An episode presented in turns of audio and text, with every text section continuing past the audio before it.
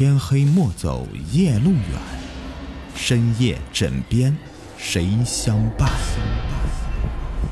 欢迎收听《灵异鬼事》，本节目由喜马拉雅独家播出。我看清楚了，那是一滩血，很大的一滩血，而躺在地上那个人，无疑就是同学了。怎么会这样？你你不是一直看着他吗？我一把抓过老四，愤怒的质问道：“我我也不知道，呃，当时我睡着了，醒来的时候就听一阵撞击声，原来他他已经……”老四低下头，他已经害怕的说不出话来了。我放开了他，视线再次回到同学身上，虽然离得很远，但我已经能够清晰的闻到。血腥味儿了。难道他已经死了吗？可是我们不是绑得很紧的吗？他到底是怎么摔下来的呀？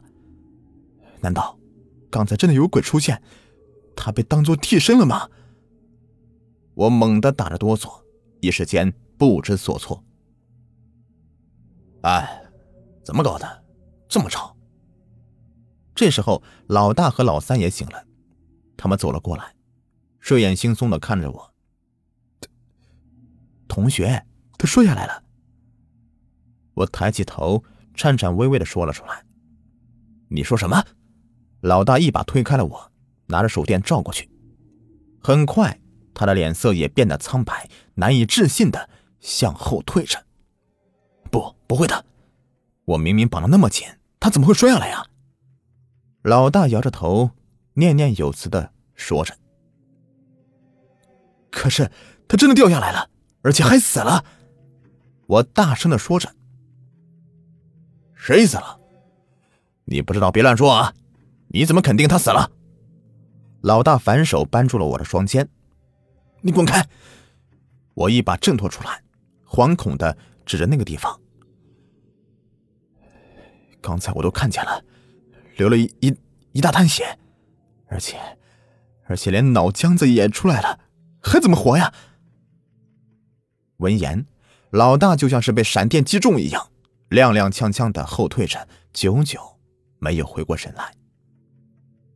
我知道他在想什么。原本我们只是想验证吊野鬼的真实性，结果，结果因为我们的疏忽，同学就这样的死了。那我们该怎么解释啊？怎么和他的家人交代？假如警方调查起来的话，也许以前的事情都会被翻出来。我们根本就是在劫难逃的。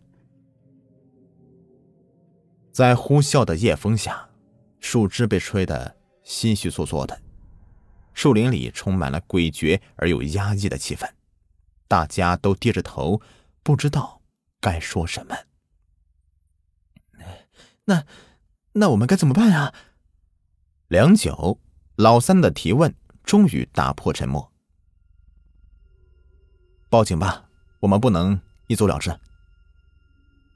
我提出自己的提议，却遭到了老大的剧烈反对。不行，绝对不能报警。他瞪圆了眼睛。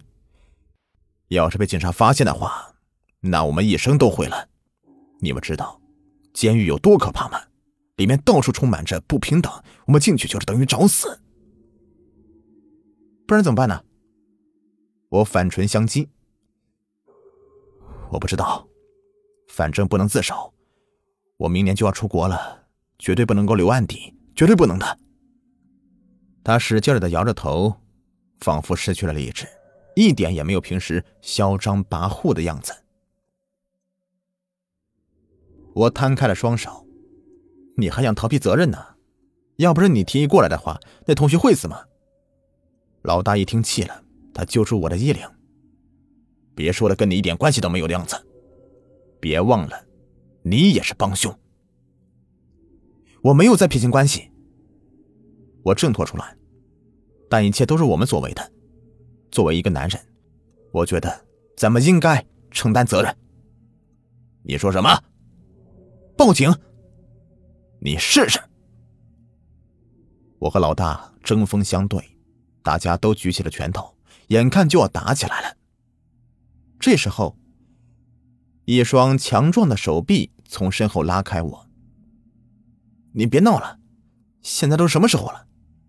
回过头来，老三一脸凝重的看着我，他拼命的向我打眼色。我重重的叹了一口气，松开了拳头。另一边，在老四的安慰下，老大也安静下来了。我觉得，咱们现在该想的不是这一点。老三忽然阴恻恻的说道：“你什么意思？”我和老大异口同声的问道：“嘿嘿，你们想想，在绑人的时候，大家是不是都有参与？当然了，那时候大家都兴致勃勃的，怎么会没有啊？”我冷哼一声：“ 那就对了。再记得在拉上去的时候，我还检查过绳子，确认已经绑好了，而且只是很粗的麻绳。你们说，同学怎么会摔下来呢？”闻言。我们同时打了个寒战。老三说的没错，因为当时吊的比较高，所以绳子绑的比较紧，绝不可能断开的。那同学怎么会摔下来呢？是不是他中途解开了？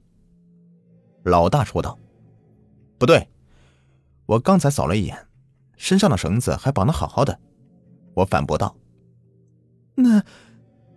嗯，难道这这里真的有鬼啊？”老四哆嗦着问道：“我们都吓了一跳。要是绳子没有问题的话，同学怎么会摔下来呀？除非……在漆黑的环境下，我流了满头大汗，仿佛朦胧中看到一双苍白的手悄悄的爬上同学的身体，捂住他的嘴巴，然后再慢慢的解开绳结。这时候。”夜风又大了起来，星月无光，一些粗壮的树枝随风摇摆，就像无数鬼爪一样伸出来，缓缓的扑向我们。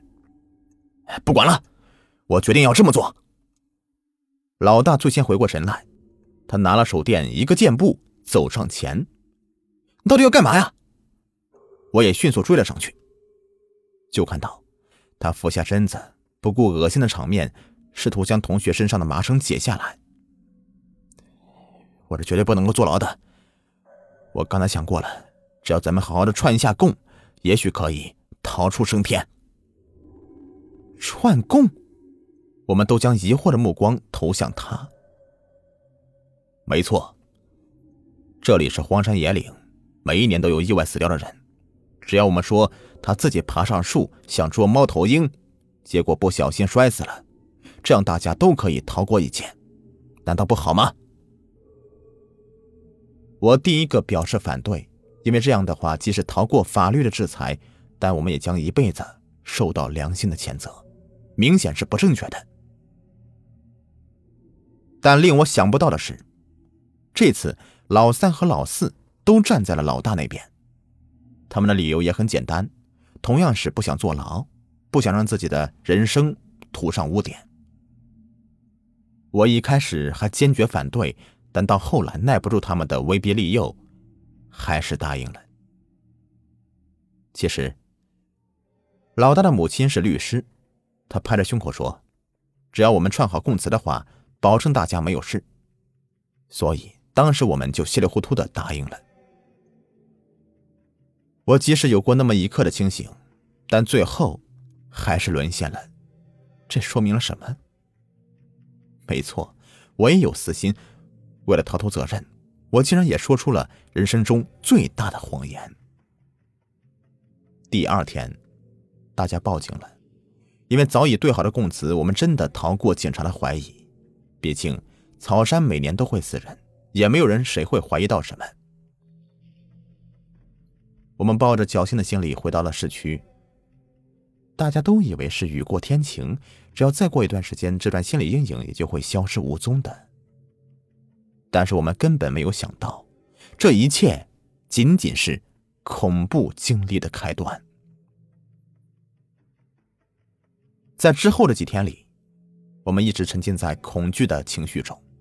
其实警察方面已经没有事了，在老大的指导下，我们并没有露出破绽，但真正的让我们恐惧的却是内心的负罪感。我听说，人一旦意外或者是含冤死去的人的话，他的灵魂就会逗留在人间，一直找到罪魁祸首为止。我很担心，我不知道同学是否会过来找我们，反正他一定是很恨我们吧。是的，我们根本没有把他当做朋友，每天只是去欺负他，肆意玩乐，最后竟然把他给害死了。直到现在，我也很后悔，但这又有什么用呢？到了同学头七那天，我们实在是受不了了，于是一起到了老大家里。天很快的黑了下来，虽然那时候是凉爽的初春，但我们却感到冰寒彻骨，就像处在太平间一样。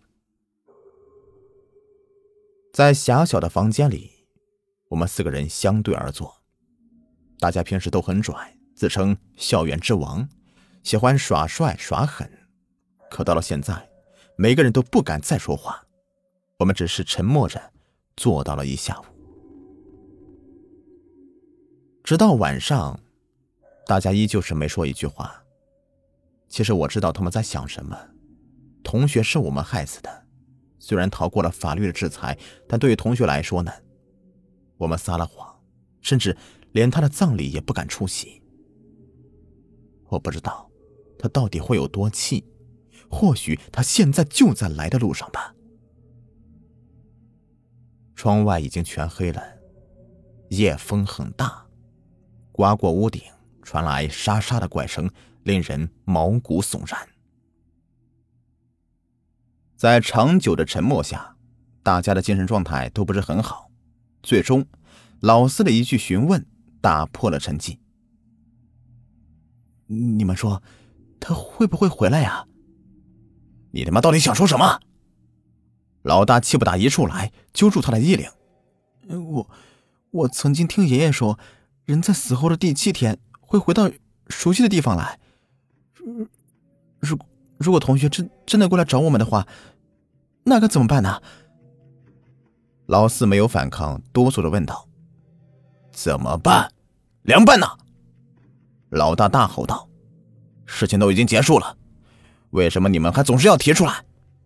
他一定是我们害死的吗？说不定真的是意外呢。”他看起来很愤怒，但我知道那只是伪装。其实他心里一定是到了极度恐惧的地步，所以才会装成这样。可可是，可是绳子。真的没断呢，我听警方说了是解开的。当时他被绑住了手脚。如如果说不是鬼的话，那怎么会？老四继续说。我打了个哆嗦。事实证明，同学根本不可能自己解开绳子。到现在为止，唯一的解释只有一个：鬼。没错，他一定是遇到了鬼。吊野鬼的传说是真的。他一定是用同学做了替身了。这么说的话，同学的鬼魂也会回来，他一定会找我们报仇的。想到这里，我全身战栗不已。鬼，又是鬼，哪有这么多鬼啊？要真有的话，现在倒是显灵出来呀！老大已经疯了一半了，破罐子破摔。就在这个时候，头顶的电灯不知怎么的。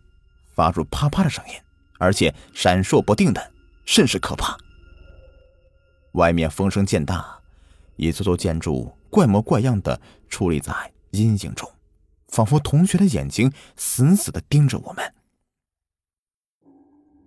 大家都吓得不敢再说话了，神经绷得极度紧张，特别是老大。